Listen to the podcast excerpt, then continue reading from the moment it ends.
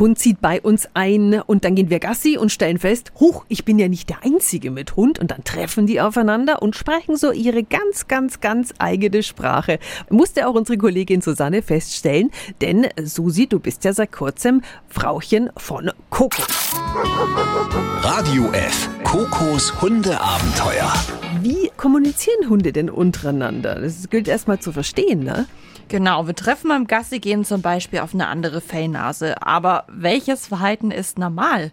Wieso reagieren sie freudig oder abgeneigt aufeinander? Antje Hebel ist Buchautorin und Expertin für Hundesprache und Hundeverhalten. Einen wunderschönen guten Morgen. Ja, hallo, guten Morgen. Wie läuft denn ein friedliches Aufeinandertreffen zwischen Hunden idealerweise ab? Mal hinten beschnüffeln, mal vorne beschnüffeln. Und dann hat das damit auch schon sein Ende und dann geht jeder wieder seiner Wege.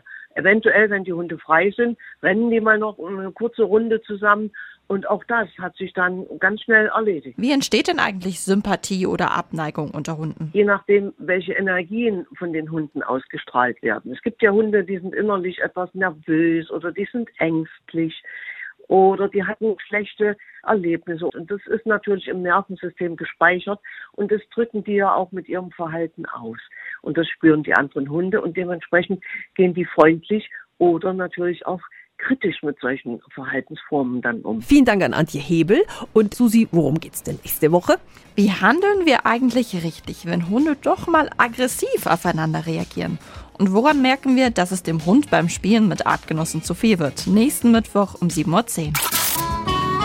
Radio F. Kokos Hundeabenteuer. Tipps und Tricks und jede Menge Wow. Bei Radio F. Und noch mehr von Kokos Hundeabenteuern. Jetzt auf radiof.de.